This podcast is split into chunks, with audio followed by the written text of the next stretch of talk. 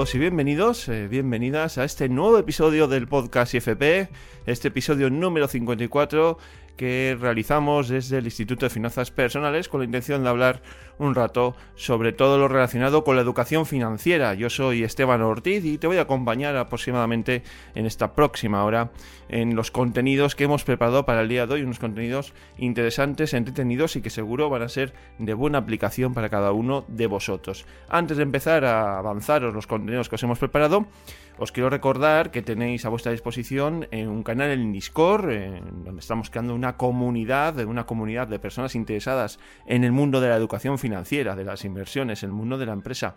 Es decir, es un compendio de asuntos que tratamos en esta comunidad y a la que te invitamos a entrar. En la descripción de este episodio te dejamos el enlace donde vas a poder acceder y poder relacionarte eh, y entrar directamente en debate y en comunicación con más de 400 personas que ya están dentro de esta comunidad y que ya están interactuando, eh, realizando preguntas, consultas y resolviendo muchas dudas, eh, en las que además podéis encontrar algunos de los miembros del equipo, como Dimitri Alov, que está activo directamente en esta red social o en este canal de Discord, como lo queráis llamar. Dicho todo esto, pues os avanzo ya los contenidos que os hemos preparado para el día de hoy. Para empezar, pues vamos a estar precisamente con el fundador del Instituto de Finanzas Personales, que fiel a su cita, Dimitri Oralov, pues va a estar con nosotros para hablar sobre el mundo de las deudas y las consecuencias que tiene vivir a crédito, vivir endeudado, vivir con deudas, ¿no? Qué consecuencias tiene en la vida de una persona, la problemática que genera y qué pasos podemos dar pues eh, para mm, evitar caer en esa tentación de las deudas, eh, vivir con un dinero que no es nuestro y en consecuencias pues poder eh, realizar o llevar una vida pues eh, más acorde a las posibilidades de cada uno.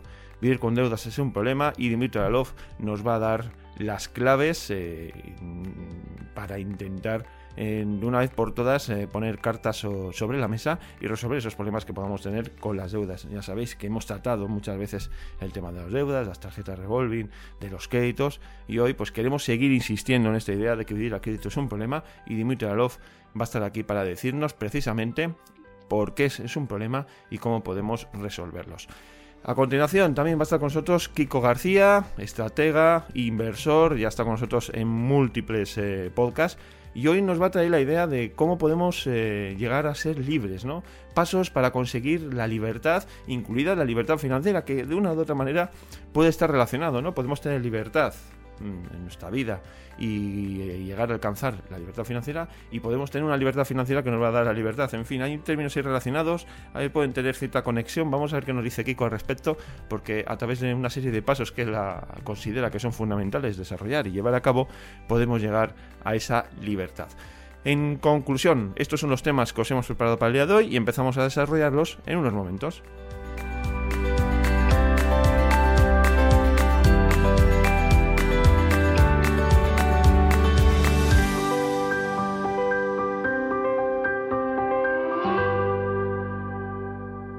Pues empezamos eh, con el programa de hoy saludando al fundador del Instituto de Finanzas Personales, a Dimitri Oralov, que ya nos escucha. Hola, Dimitri.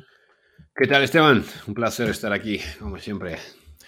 Bueno, hoy vamos a hablar eh, sobre deudas. Sabéis que desde el IFP pues, pretendemos eh, ayudar a, a, cuantas más personas mejor en su relación con el dinero y uno de los graves problemas que tiene la sociedad, hemos comprobado a lo largo de tantos años trabajando, sobre todo tú, Dimitri, pues el tema de las deudas, ¿no? Esa gestión del dinero que nos ahoga y que nos produce pues eh, diferentes problemas. Y hace poco, en diferentes podcasts hemos tratado precisamente por las tarjetas revolving, hemos hablado de deudas y hoy queremos profundizar un poco más y vamos a ir al, al nivel más eh, emotivo, ¿no? Al, a meternos en las sensaciones de las personas, en las emociones, en cómo se siente alguien que tiene realmente deudas y tiene un problema con el dinero.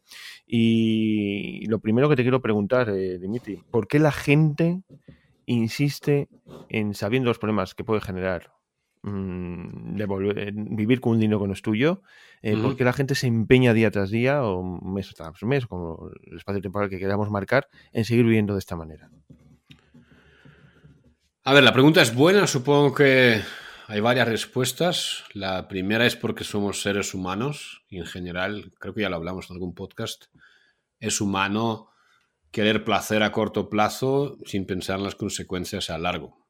Y al final, como vivimos una sociedad que ha cambiado tanto en tan poco tiempo, ¿no? ya alguna vez hablamos ¿no? de que pues hace, no sé, 80 años, una persona que vivía a crédito era una persona a la que se le miraba mal, ¿no?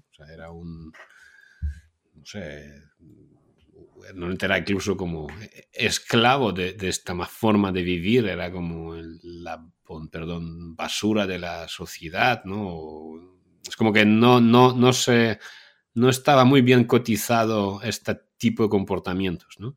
Sin embargo, con, con el cambio que hubo en los años 70 y a posteriori, pues al final vivimos una sociedad donde tenemos todas las herramientas para practicar este estilo de vida o este tipo de, comportamientos, con lo cual es muy habitual encontrar gente que efectivamente ¿no? vive al día, vive las tarjetas de crédito, vive, compra cosas que no se podría permitir, pero como el banco le, le da la tarjeta o le da dinero prestado o lo puede pagar en varios plazos, pues al final caemos en eso, ¿no? Al final, de alguna forma, al final se aprovecha pues esta debilidad que tiene el ser humano para al final el placer, ¿no? De alguna forma, porque cuando compramos cosas normalmente nos aporta un placer momentáneo y, como están las herramientas para poder hacerlo, pues al final la gente cae, ¿no? Con lo cual yo creo que la primer, primera respuesta es esta.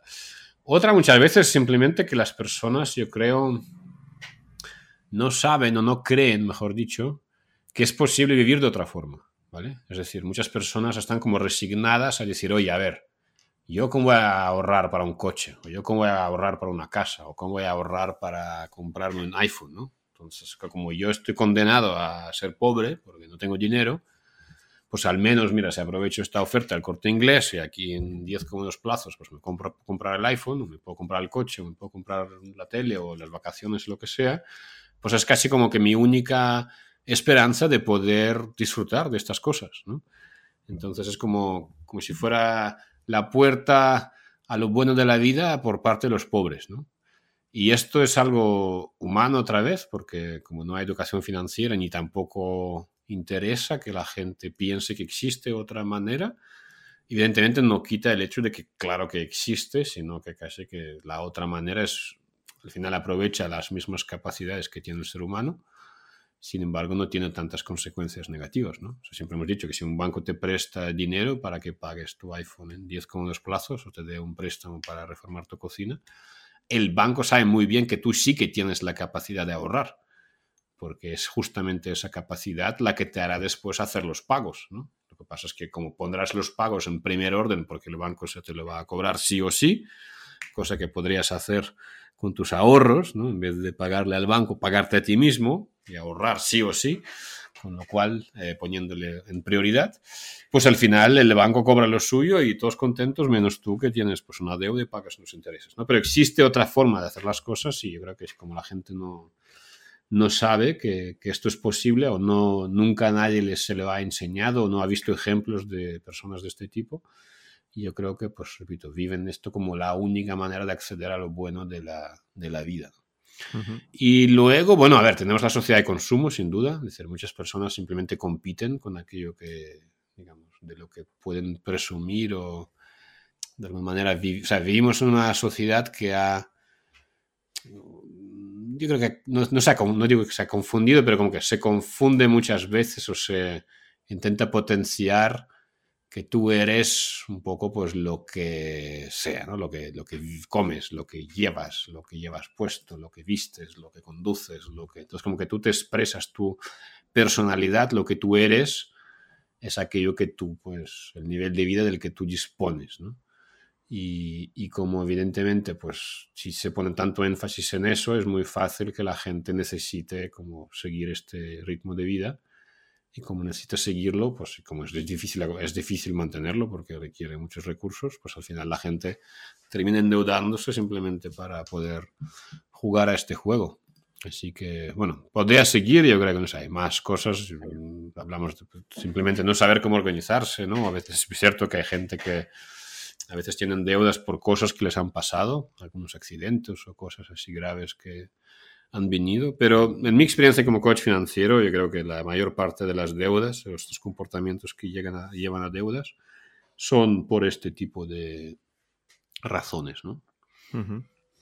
Bueno, eh, además hay una cosa también eh, muy importante desde el IFP también se trabaja mucho, es el tema de, de, la, de cambiar la mentalidad de la gente, ¿no? De intentar que la gente tome conciencia de que lo que está haciendo no está bien, de que vivir a crédito es un problema y de que hay que cambiar para poder tener una vida pues más tranquila y, más acorde un poco a las posibilidades de cada uno, ¿no? Y la gente todavía eh, no se da cuenta de que no puede seguir viviendo de esta manera. Y la pregunta ahora que te lanzo, Dimitris, es, tiene ahí su grado de complicación, porque, eh, claro, es ir mucho más allá, ¿no? ¿Cómo podemos cambiar la mentalidad de una persona que tiene este ritmo de vida o que tiene unos hábitos tan metidos dentro de, su día a día que es muy difícil cambiarlos?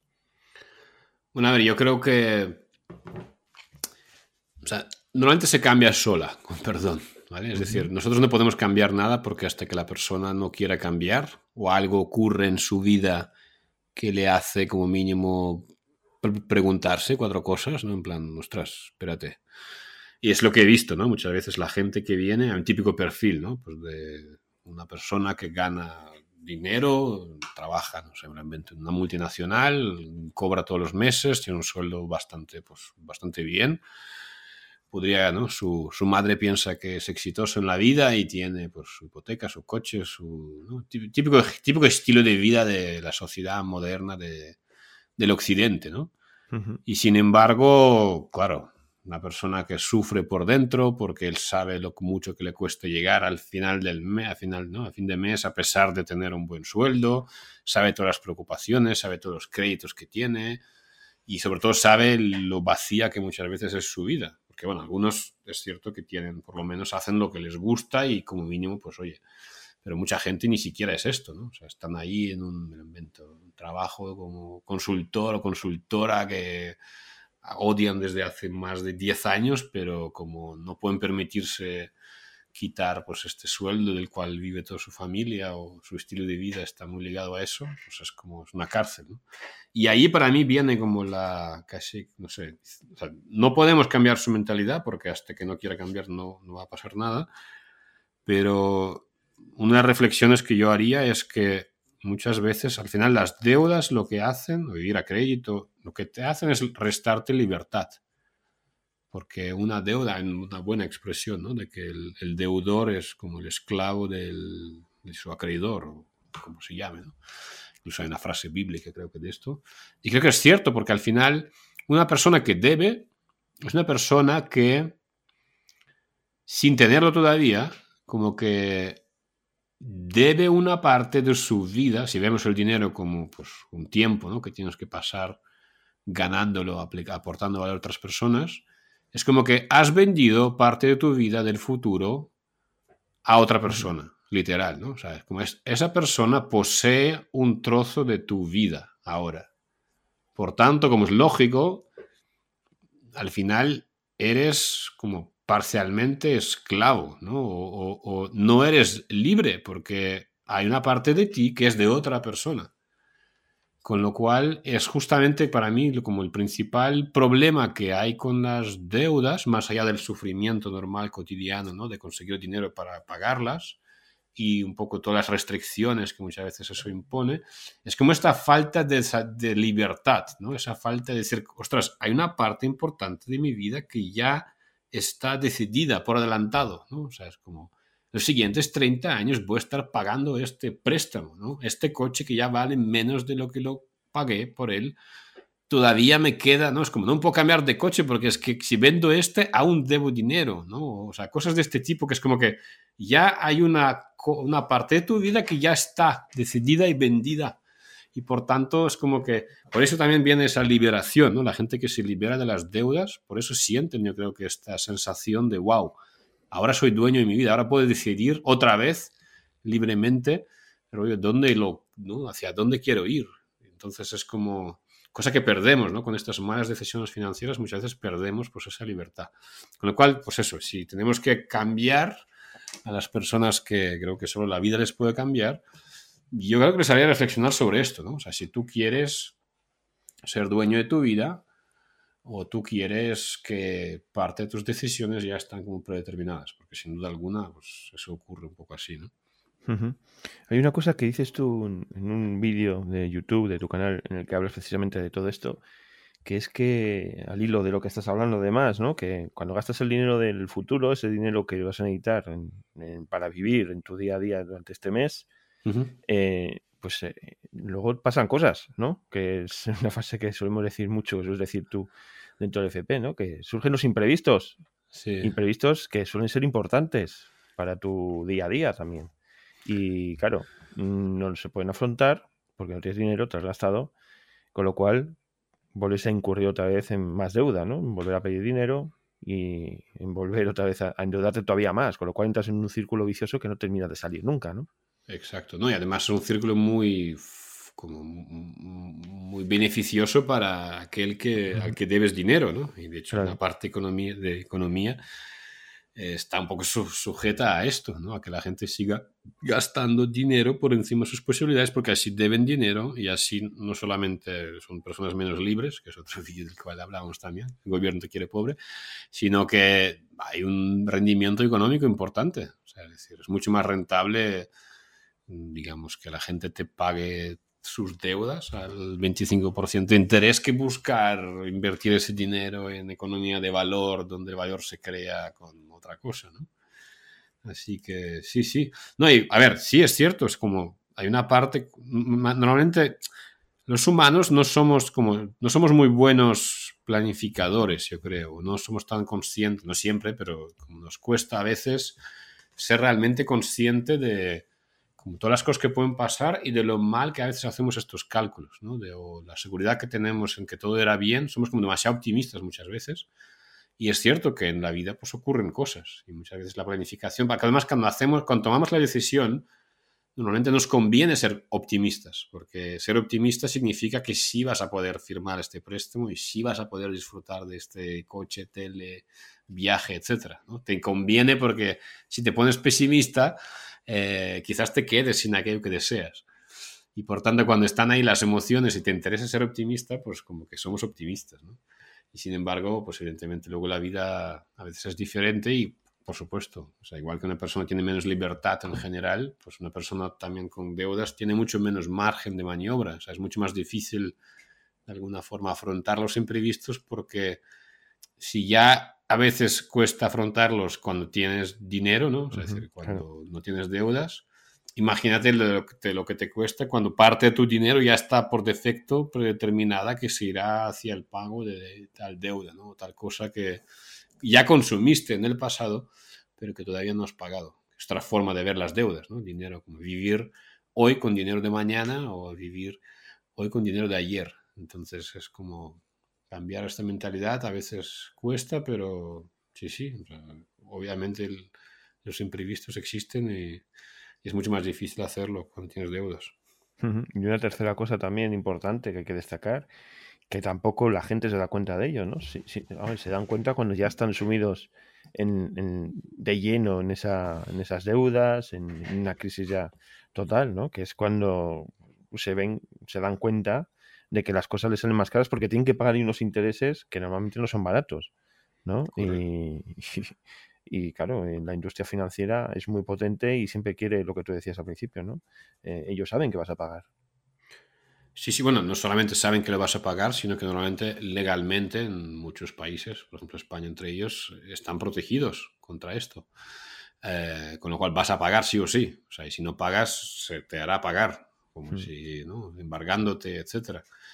Y totalmente, o sea, tenemos que entender que, claro, muchas veces la gente que acude a préstamos, a deuda, a, tarjetas, sobre todo con motivo de consumo, no tanto con inversión, ¿no? hacer cosas así más como productivas, suelen ser como el peor, el peor, eh, el peor perfil desde el punto de vista de riesgo, ¿no? porque su única garantía son ellos mismos.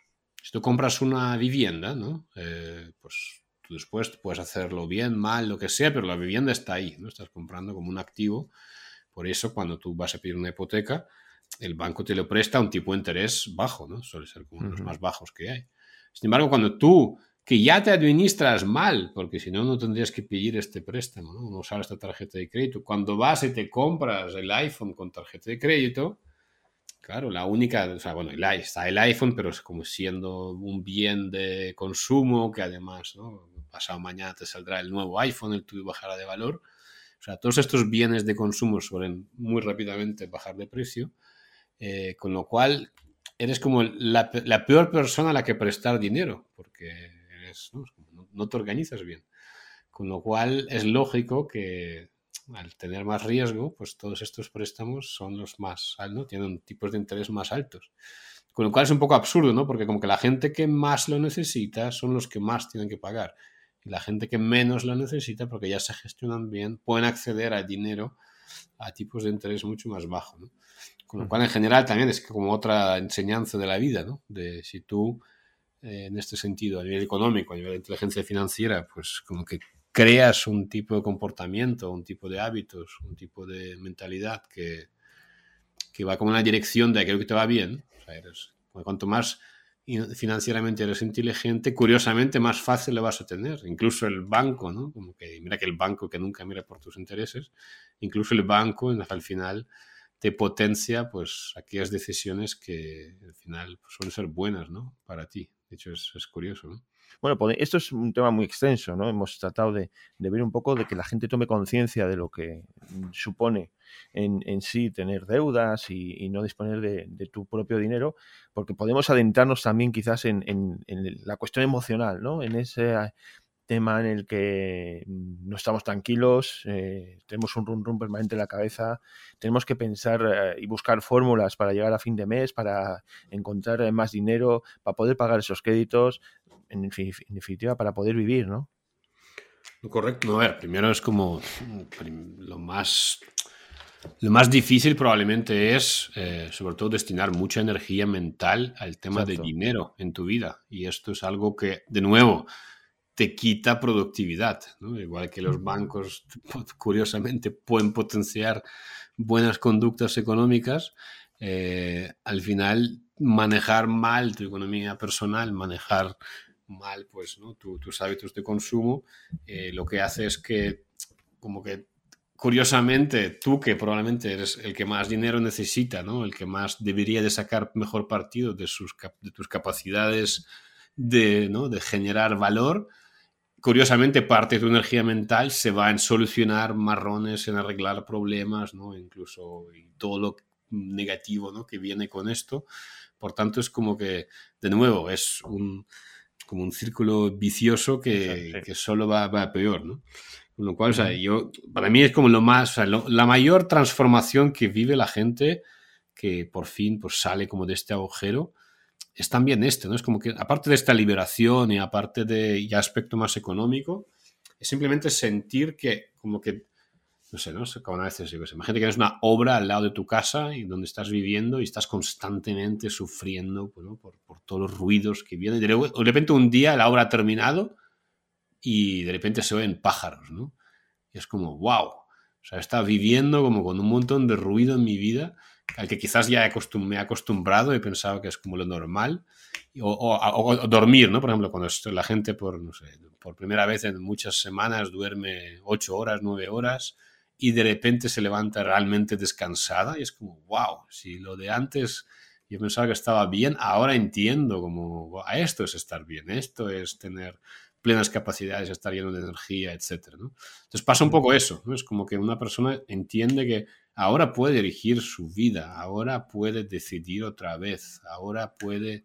como que, entonces, por eso tan poca gente, ¿no? igual que pasa con, con Mac y con PC, ¿no? la gente que sale del PC no al Mac no suele volver, salvo algunos frikis, ¿vale? Pero pues lo pasa lo mismo. Muy poca gente como que una vez han pasado por un proceso como de sanación económica, han, cancelado sus deudas, han salido como del agujero, suelen como no querer volver ahí nunca más. Es como la lección es tan grande y la libertad y esa capacidad ¿no? de dirigir tu vida es como es tan beneficiosa que muy poca gente quiere volver. Con lo cual creo que sí. Además es eso, ¿no? También está la parte esta como de, pues lo que hablamos en el segundo punto, ¿no? De que como que parece que no hay otra forma de conseguir las cosas o de disfrutar de la vida y mucha gente como que se incrusta ahí en este pensamiento, ¿no? De casi pues escasez o que soy pobre, voy a ser pobre toda la vida, empezamos a mirar mal a la gente que tiene, pensamos a odiar a los ricos, simplemente ¿por qué? Porque como que nos hemos acostumbrado a esta idea, de que nosotros para poder tener las cosas bien que queremos, la única forma es, pues eso, ¿no? Pillar dinero prestado, dar parte de nuestra vida, comprometer nuestro futuro. Y esto tiene, evidentemente, un, impacto, sobre todo, repito, a nivel de cómo vivimos la vida y, lo productivos que, somos, ¿no? Las cosas que podemos llegar a hacer.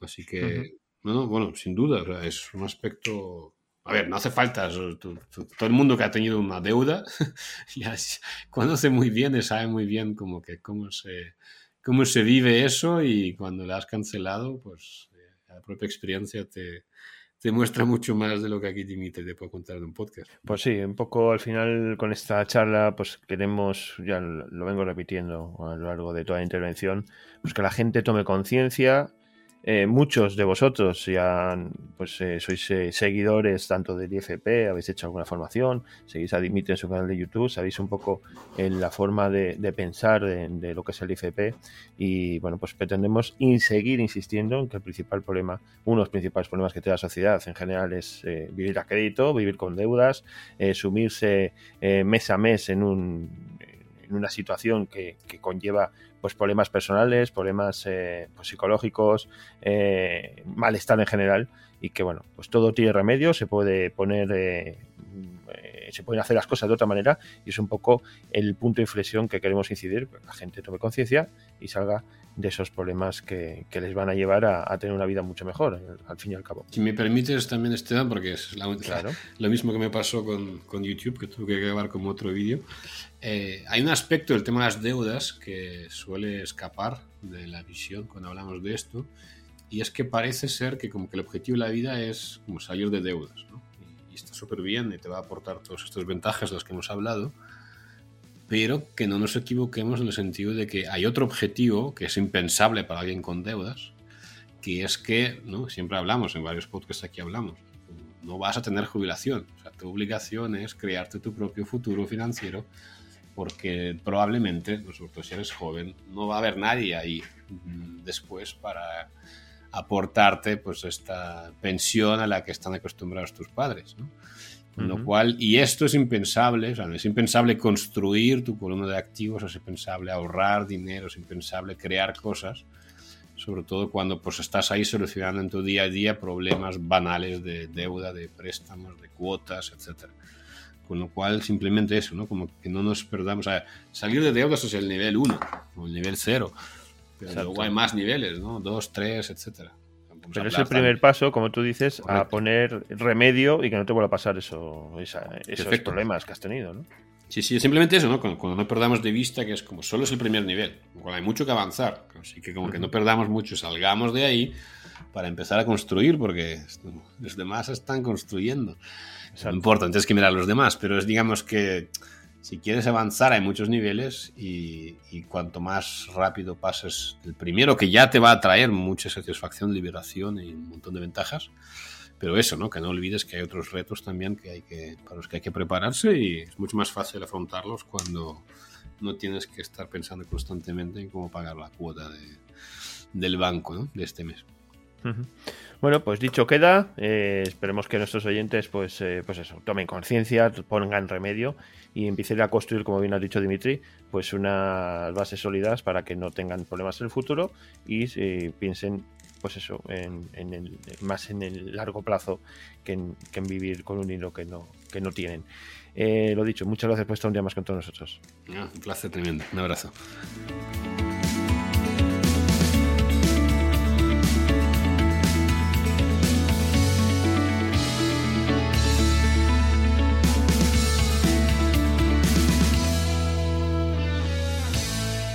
Pues vamos a saludar ya a Kiko García, que nos está escuchando. Hola, Kiko. Muy buenas tardes, Esteban, ¿cómo estás?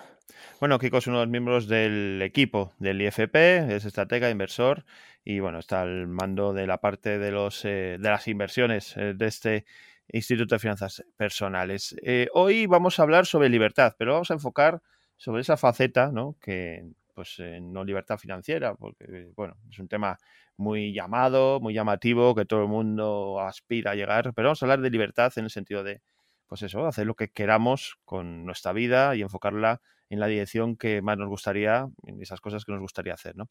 Y para ello, pues vamos a fijarnos en qué etapas, en qué pasos hay que dar para llegar a esa libertad. Y Kiko, precisamente ahí te lo dejo. ¿Qué pasos hay que dar para llegar a ser libres eh, y hacer lo que queramos en nuestra vida? Eh, bueno, pues para mí hay como cinco grandes bloques que ahora, ahora, comentaremos, ¿no? Pero quería hacer un comentario a esto que habías eh, empezado a iniciar tú en esta conversación, que era el tema de la libertad financiera, ¿no? Es un concepto, no sé si porque vende mucho, porque la han prostituido. Eh, para mí creo que al final no es lo importante, ¿vale? La, gente se fija en, libertad financiera, siempre te habla de libertad financiera, que quiero seguir la libertad financiera, que si nos vamos hablando coloquialmente al diccionario, lo que la libertad financiera eh, significa es que de alguna manera tus ingresos cubren tu estilo de vida, ¿no? Eh, lo que tú eres que, capaz de generar em, pasivamente, digamos, como lo suelen decir, al final no es tan pasivo, pero es esos ingresos pasivos o esos ingresos recurrentes que tú puedes tener mes a mes, eh, son capaces de, cubrir tu nivel de vida, ¿no? Y, en ese sentido, cuando ya, cuando ya eh, la cuenta sale como positiva, es cuando has alcanzado esa libertad financiera. Aquí podemos hablar de ingresos pasivos, podemos hablar de muchas cosas, pero eh, al final a donde yo quiero llegar es que es un paso intermedio a lo que la gente realmente quiere. La gente no quiere libertad financiera. La libertad financiera es un paso intermedio, un hito hacia la libertad sin financiera. Porque al final tú cuando, esto lo sé por haber hablado con mucha gente, por haber trabajado con mucha gente en mentoría, y es como cuando alguien habla de, o le, comentas este concepto, le empiezas a hacer preguntas, le haces este típico pequeño interrogatorio, al final lo que la gente busca es hacer lo que quiera, cuando quiera y donde quiera. Y eso no se llama libertad financiera, sino se llama libertad. La libertad financiera es una de las herramientas que te permite llegar a hacer eso que tú quieres, ¿no? La libertad, ¿no? Y es un poco, pues bueno, quería hacer esa diferenciación porque yo creo que es importante, al final hay que llamar las cosas por, su nombre y creo que es una cosa natural, ¿eh? además del ser humano, que el, querer llegar a esa libertad al poder hacer lo que tú quieras, eh, sin jefes, como suelen decirse, eh, y dedicarte pues a lo que tú prefieras sin tener que, depender de un puesto de trabajo o tener que depender de un lugar físico concreto, poderte mover por donde tú quieras. Eso es lo que la gente quiere, más que la libertad financiera. Y por ahora, bueno, eso puedes, sí, ahora hablaremos de los cinco bloques. eso es. No, lo que te decía, lo que te quería lanzar ahora es, para llegar a esa libertad, ¿qué debemos hacer? ¿no? ¿Qué pasos, etapas, desde tu punto de vista, pues como tú decías, ¿no? He trabajado en mentorías, he trabajado con gente con la experiencia que tienes, qué pasos o qué etapas tenemos que pasar o atravesar para llegar a esa libertad en la que podamos aprovechar nuestra vida de la mejor manera posible y, como queramos. Sí, bueno, pues eso, la libertad al final, por el mundo en el que vivimos, eh, va muy enfocada al tema de, dinero, ¿no? Entonces, pues aquí hay como cinco bloques principales, eh, que para mí son como los bloques eh, más comunes también y los que por todos los que cada persona debería pasar para poder llegar a esta eh, libertad. Y el primero de ellos, pues, por ejemplo, es el tema de las deudas. ¿no? Eh, vamos a ir haciendo como un recorrido de, de, 0 a 100, por así decirlo, hasta que eres capaz de ser libre, ¿no? Eh, iríamos de lo más básico a lo más complejo. Eh, y este orden, pues, em, empieza principalmente, el primero es, las deudas, ¿no? Este, este, es como el pilar principal. aquí puedes empezar en el nivel 0, que no tienes deuda, es decir, una persona que no, no tiene ningún tipo de deuda que pagar, no tiene hipoteca, no tiene nada, digamos que empieza como, de cero con su propio trabajo, o puede haber gente que empiece pues incluso de menos 100, por así decirlo, porque tiene alguna deuda atrasada, tiene hipotecas, tiene cargos, y son cosas que habría que, que, solucionar antes de pasar al segundo paso. Entonces aquí Perfecto para la persona aquella que no tenga deudas. Bien, vas el primer paso casi que lo tienes completo. Ya lo, lo tienes ya eh, lo puedes marcar en tu lista como un, como un check, como un OK. Para la gente que tiene, que tiene deudas, pues evidentemente lo primero que hay que hacer es como hacer un plan, una planificación para eh, poder salir antes de esa situación que no es la deseada eh, y poder intentar pasar al segundo bloque, que es el del ahorro.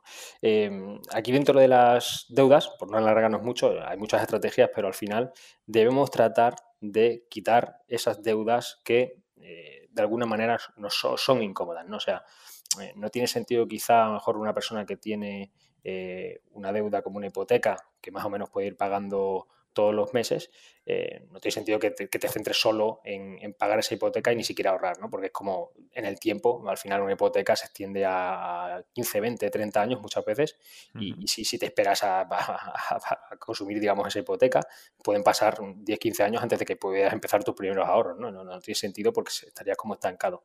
Pero sí que es cierto que hay otras deudas, pues como deudas al consumo que contra la gente, pues para comprar un coche, para hacer un viaje, para comprarte la televisión que vas a utilizar dos ratos al día, ¿no? Es como mm, este tipo de deuda que es lo que se llama deuda mala, ¿no? Deuda que no te genera ningún ingreso. Eh, son las primeras cosas que deberíamos de eliminar, porque además suelen ser también las, deudas que mayor eh, porcentaje o interés eh, tienen, ¿no? Y son las que más te repercuten en tu economía, ¿no? Y aquí, pues, seguro que a todos les sonará ya el, llamado efecto bola de nieve, ¿no? cógete la primera, la más pequeña, por ejemplo, elimínala y cuando vayas eliminando esa primera deuda, con el dinero que ya te has ahorrado el primer mes que no tienes esa deuda, súmalo a la cantidad de deudas que estás, eh, digamos, amortizando, suma esta cantidad que estabas para la primera deuda y pasa a la segunda, ¿no? Y así sucesivamente hasta que acabas con todas estas deudas malas. Bueno, pues ese es el primer paso, ¿no? Eh, ir eliminando deudas. Tenemos varios caminos. Bien hablabas de la bola de nieve, que es el más popular y quizás el más efectivo.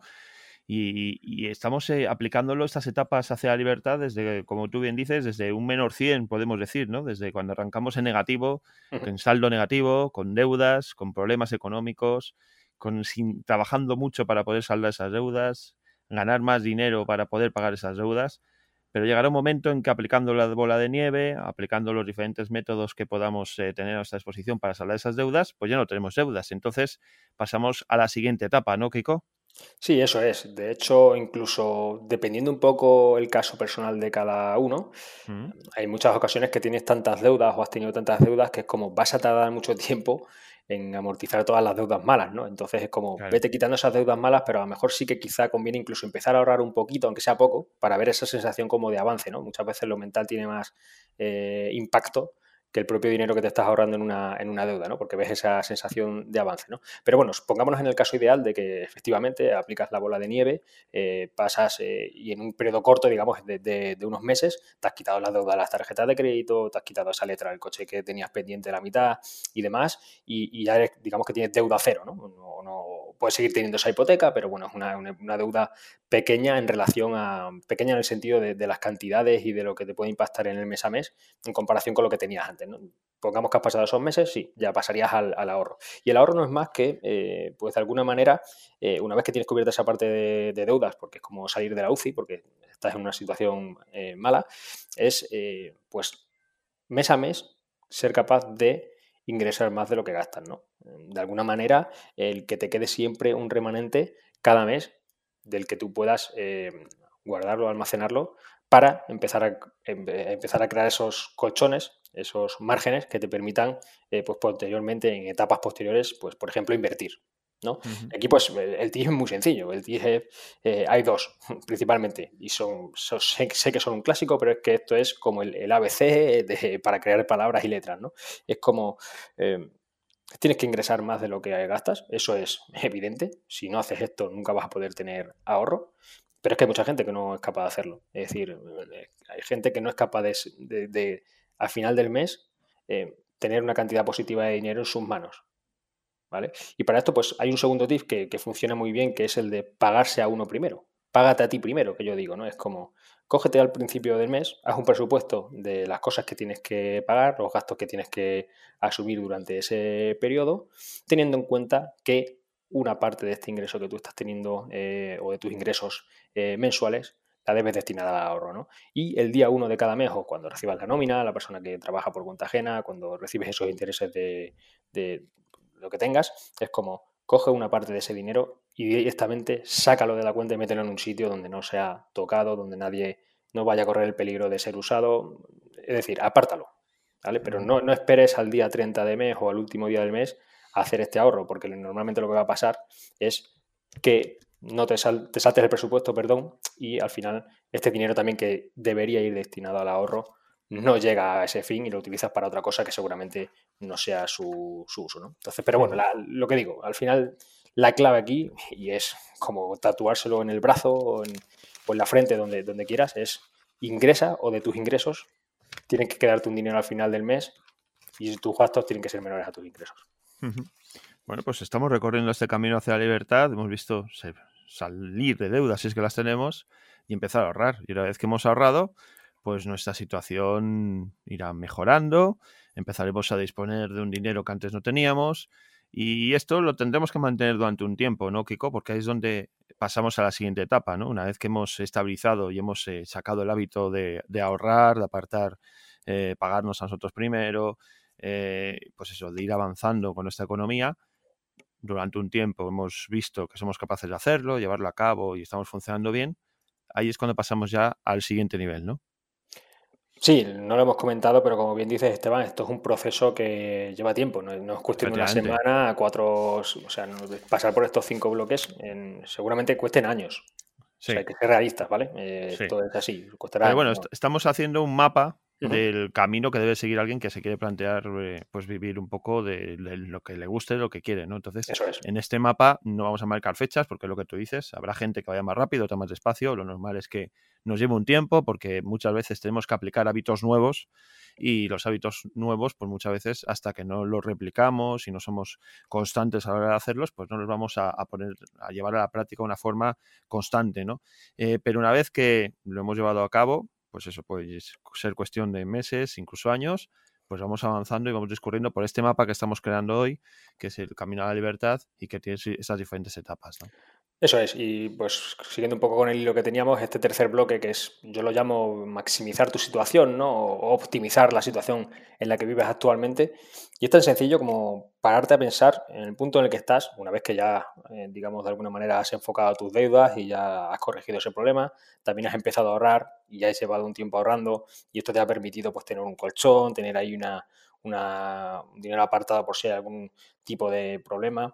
Entonces, eh, el, optimizar tu situación, maximizar, tu, maximizar perdón, tu situación, es o no es más que sentarte una tarde a analizar tu vida, ¿no? A día de hoy es qué puedo hacer yo, o sea, con las herramientas que tengo a mi disposición, con la situación, con el empleo que yo tengo ahora mismo, qué puedo hacer yo para maximizar este, por ejemplo, este ahorro que me entra cada mes.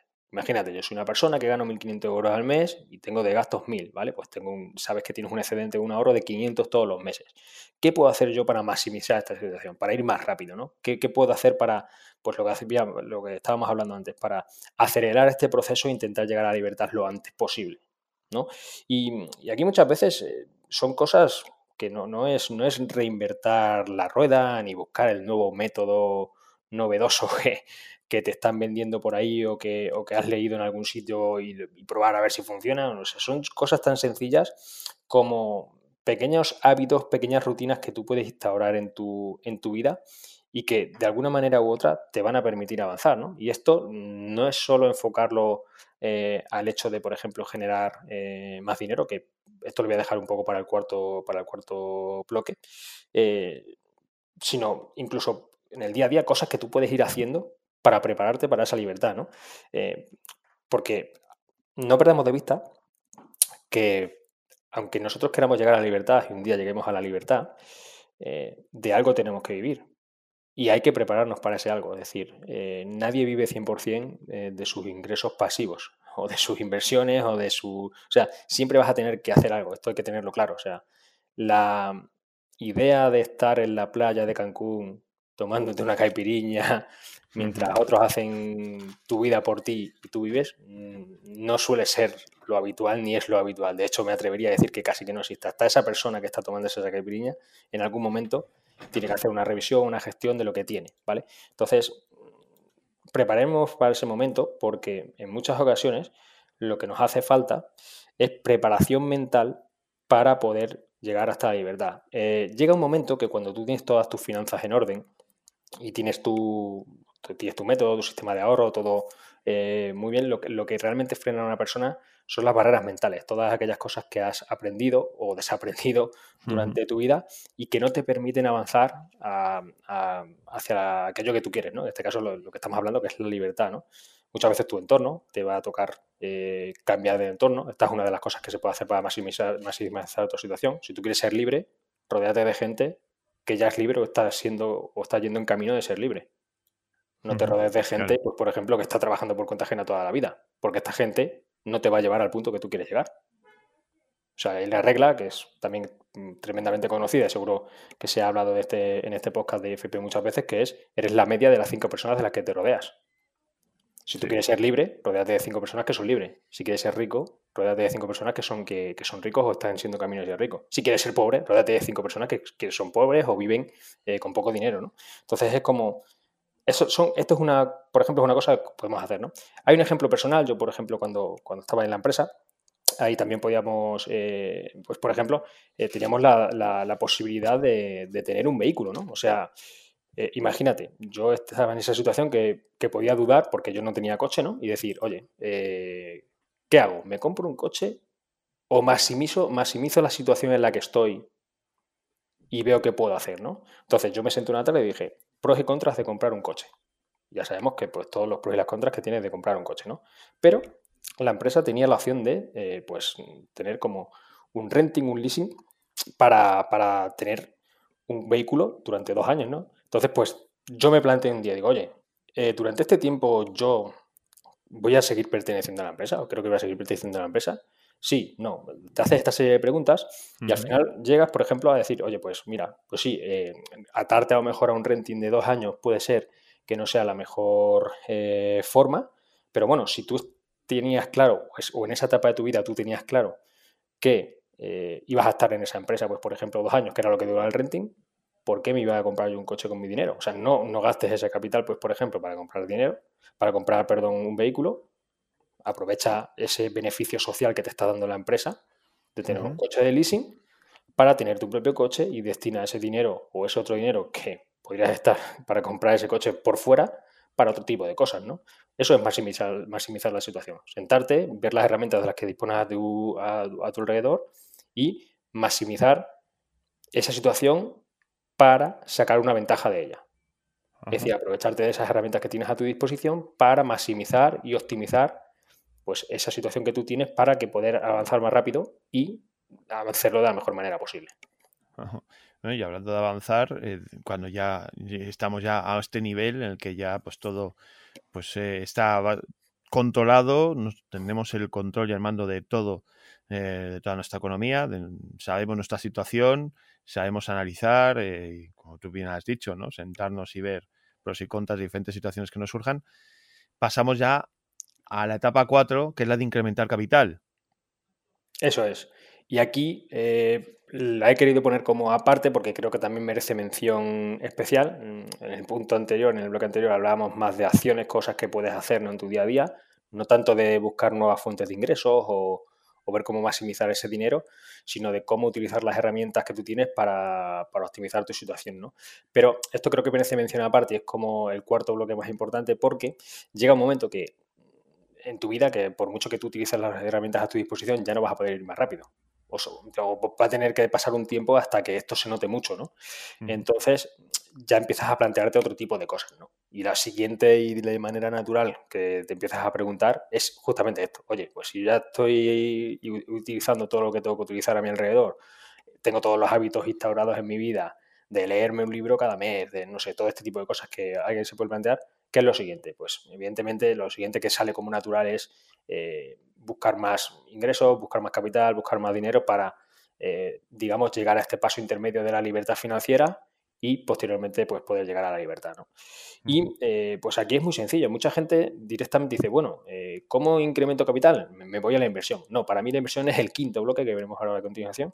Pero para mí antes de invertir hay que darle una vuelta de tuerca a esto que llamábamos en el bloque 3 de maximizar tu, tu situación y es incrementar el capital. ¿De qué manera puedo yo, con la vida que llevo a día de hoy o con el tiempo del que dispongo actualmente, puedo incrementar. Porque muchas veces eh, vemos casos, ¿no? De, las mentorías, por ejemplo, vemos casos de gente que viene para, con 100, 200, 300 euros para invertir, ¿no? Dice, oye, pero no, tiene mucho sentido, o sea, nada te va a dar tanto rendimiento como para vivir de esos 100, 200 o 300 euros de inversión. O sea, vas a gastar un tiempo en buscar eh, un campo de inversión, formarte en una inversión para invertir 500 euros, no le veo sentido.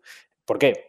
Porque muchas veces ese tiempo que vas a dedicar, esas 6, 7 horas que vayas a dedicar para buscar algo concreto, hubiera sido mucho más rentable en cuanto a capital hablamos, dedicarlo pues a una actividad extra, a dar incluso alguna hora más en tu trabajo si hiciera falta, eh, vas a sacarle mucho más rendimiento dinerario o, en capital haciéndolo de esta manera que, por ejemplo, intentando ver cómo invertir esos 500 euritos que tienes de, para invertir. ¿no?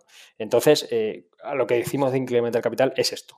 Es como, con el tiempo del yo dispongo la situación en la que yo estoy, qué cosas me puedo plantear yo, qué cosas puedo hacer, bien relacionadas con mi trabajo, bien con actividades de ocio que yo pueda monetizar, bien eh, buscándome otra alternativa eh, otra ocupación que me genere ingresos, ¿no? Por, ejemplo, abrirte una tienda de, Amazon y vender cosas. Es decir, aquí te empiezas a, plantear qué puedo hacer con el tiempo que tengo para incrementar esos ingresos, para hacer más amplia esa diferencia entre gastos e ingresos y por, ende eh, ahorro. ¿Vale? Es decir, volvemos un poco al bloque 2, pero aquí buscamos la forma de cómo maximizar la situación, qué cosas podemos hacer que podemos utilizar para generar muchos más ingresos, pero sin hacer, sin reinvertir la rueda. No tengo que invertir en bolsa, no tengo que invertir en inmuebles, no tengo que hacer nada de inversión. Es en mi día a día qué cosas puedo hacer para incrementar este ingreso. Bueno, pues eh, estamos aquí aportando muy buenas ideas, eh, buena información para ir eh, tomando buena nota ir, pues eso, estableciendo lo que he llamado yo este pequeño mapa ¿no? hacia la libertad, en el que, bueno, pues estamos marcando un poco los pasos que podríamos seguir para llegar hasta ella. Ya hablabas hace un nada del quinto paso de la inversión. Eh, este punto parece que es el que todo el mundo quiere llegar, muchas veces sin tener su vida financiera, su vida económica ordenada, ¿no? Todos quieren invertir, pero sin haber pasado por los pasos anteriores. ¿Por qué es importante este último paso, Kiko, de la inversión? Es este, este último bloque, este último paso, el de la inversión, es, digamos, el culmen si los cuatro bloques anteriores los llevas en orden. O sea, este quinto paso es lo que te va a marcar la libertad si llevas hecho o realizado los cuatro anteriores. y tú lo has dicho, o sea, hay gente que quiere empezar por aquí y este es el último, ultimísimo paso que hay que hacer. Porque eh, la gran mayoría de personas no vive de sus inversiones. Utiliza las inversiones como complemento para llegar a la libertad o para, digamos, de alguna manera, acelerar ese proceso. Pero ese es el ejemplo que ponía antes. No tiene ningún tipo de sentido invertir cantidades pequeñas de dinero porque eso no te va a resolver la vida. Pero sí te puede resolver la vida a lo mejor empezar a invertir 100.000 o 200.000 euros. Pero eso no lo has conseguido por inversión, eso lo has conseguido porque has, has ahorrado, no tienes deudas, has maximizado, tu situación, has incrementado tu capital de alguna manera, has empezado, podido empezar a ahorrar más, a empezar a tener otras fuentes alternativas que no son de inversión. Y una vez que tenemos esos cuatro bloques anteriores ya implementados, el paso natural es la inversión, porque va a ser lo que nos permita de una manera más rápida llegar a esa libertad. Porque todo ese ingreso extra que hemos eh, adquirido en las etapas anteriores, esa diferencia que hemos ido ampliando entre ingresos y gastos, manteniendo nuestro nivel de vida. A partir de ahí sí que vamos a poder generar un buen capital para invertir en un campo que nos guste. ¿no? Y aquí la clave, eh, y por hablar un poco de inversión, sabemos que la inversión es un campo muy amplio, pero creo que hay como una cosa que es diferencial al resto, es, es el enfocarte en un campo de inversión y hacerte especialista en él veo y vemos a muchas personas que quieren ser eh, expertos en muchas cosas y maestro de nada, que se suele decir. Es como eh, tocan tantos palos que lo que haces es como dar vueltas sobre ti mismo intentando hacer cosas y no avanzas en ninguna dirección, ¿no? Aquí el ejercicio principal que hay que hacer es, oye, ponte una tarde también a ver todos los tipos de inversión que hay en el mercado. Pues hay bolsa, hay inmuebles, hay negocios, hay préstamos, ahí puedes hacer muchas cosas. Dentro de la inversión hay miles y miles de, formas de hacer dinero, ¿vale? Cógete una lista de cosas que a ti te apetece hacer, que lo harías por hobby, o sea, como el que juega videojuegos o el que hace deporte. Dentro de la inversión, ¿cuál sería mi hobby? Pues me gusta ir a mirar casas por las tardes, eh, vale, pues vete al inmobiliario. Pero olvídate de la bolsa, olvídate de las criptomonedas, olvídate de todo el resto. para eso, no, no existe. Si alguien te llega para invertir en estos campos, di que no. Céntrate en lo que tienes que centrar, que son los inmuebles, porque es lo que tú has elegido. ¿vale? Esto es clave. El foco en un campo de inversión y hacerse especialista en ese campo de inversión, porque eso es lo que te va a hacer marcar la diferencia. no hay ningún inversor profesional que se haya hecho rico invirtiendo en cinco cosas distintas. Todos los casos de éxito de inversores profesionales, podemos poner aquí el nombre que queráis, se han hecho en base o bien a su propio negocio, han invertido en su propio negocio, ¿vale? O bien porque han escogido un campo de inversión concreto y han hecho su gran patrimonio a partir de él. Eso no quiere decir que esta gente solo invierta en una cosa, pero sí que son especialistas en una única cosa. Y a partir de ahí, cuando ya eres especialista en una cosa, ya puedes intentar meter un segundo campo o apoyarte en otras personas para invertir en otras cosas, pero la persona en sí es especialista en una única, en una única cosa. O sea, por ejemplo, el médico es médico. El médico no es médico, mecánico y camarero, para que se me entienda, ¿vale? Pues esto de la inversión es lo mismo. El que es inversor inmobiliario es especialista en inversión inmobiliaria. No sabe de bolsa. O puede conocer, pero no es experto en bolsa, ¿vale? Y eso es donde quiero llegar. Y esa es la clave del punto de la inversión. Ajá. Bueno, pues eh, interesante esta última aportación que nos has hecho, Kiko, sobre cómo eh, lo importante que es eh, dedicarnos a, un campo en, el mundo de las inversiones. has puesto el símil, ¿no? De, cualquier otros pues oficios o profesiones, ¿no? Que el médico es médico, efectivamente. pues el que quiere dedicarse a invertir en bolsa, pues deberá dedicar en bolsa y, olvidarse de dedicarse a, otros campos que le pueden distraer y le van a hacer perder el foco y, además eh, dejará de aprovechar oportunidades seguramente buenas eh, por tener tan diversificada esa intención de, invertir. Bueno, Kiko, hemos marcado los cinco pasos, este mapa para llegar eh, a conseguir la libertad y, también, pues, desde ese punto de vista, poder hacer todo lo que queramos hacer en nuestra vida con total alegría y sin ningún eh, miramiento hacia atrás. ¿no? no sé si tienes algo más que añadir con todo lo que hemos dicho antes de despedir. No, simplemente pues para aquella persona que todavía tenga dudas de esto que hemos estado hablando, pues un refrán muy bueno que hay que es que el mejor momento de plantar un árbol era hace 20 años y el segundo mejor momento es ahora, ¿no? No te desanimes si, si tienes deudas, no te desanimes si eres una persona que estás empezando eh, pues a hacer este tipo de cosas ahora o hace poco. Empieza a plantar tu árbol y verás empezar a ver resultados eh, en un tiempo. Bueno, pues dicho queda, Kiko, eh, placer enorme poder haber disfrutado, haber disfrutado de esta conversación, de esta esta propuesta que nos has traído hoy y estamos encantados de compartir contigo este tiempo y esperamos que estés con nosotros en los próximos podcasts. El placer es mío, Esteban. Que tengas un excelente día por ahí.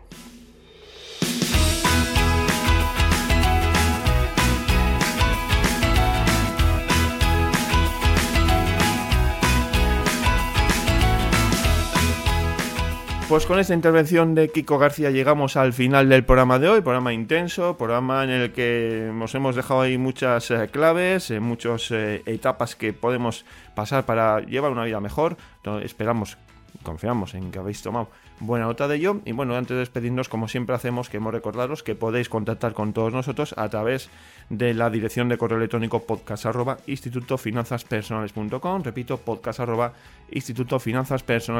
donde, pues como digo, podéis hacer llegarnos vuestras, vuestras dudas, consultas o aquellos temas que os gustaría se pudieran tratar en sucesivos podcasts. También en la dirección en la página web eh, institutofinanzaspersonales.com podéis encontrar pues, los diferentes programas formativos que tenemos, donde pues, ¿no? pues podéis encontrar información, recursos y más contenido adicional que bueno, de una o de otra manera eh, os puede llevar a, a intentar salir o mejorar vuestra vida en el mundo de las finanzas personales y sobre todo en el mundo de la educación financiera, que es un poco la pretensión que perseguimos desde este Instituto de Finanzas Personales. También eh, os recuerdo que podéis echar un vistazo a la descripción de este episodio, donde vais a encontrar pues, otros recursos e información adicional relacionado con los contenidos que os hemos eh, dado en el día de hoy, ¿no? tanto vídeos del canal de YouTube de Dimitri Alov como los canales de comunicación de Kiko García, nuestro otro invitado. Y por último, os vuelvo a recordar que tenéis a vuestra disposición el enlace para entrar al canal de Discord de este nuestro IFP, de nuestro Instituto de Finanzas Personales, y donde vais a poder interactuar con un montón de personas que ya están ahí hablando diariamente sobre lo que es la educación financiera. Llegados a este punto, vamos a despedirnos, ponemos el punto y final, y ya solo queda por citarnos para el próximo podcast, así que recibid un fuerte abrazo y nos escuchamos pronto.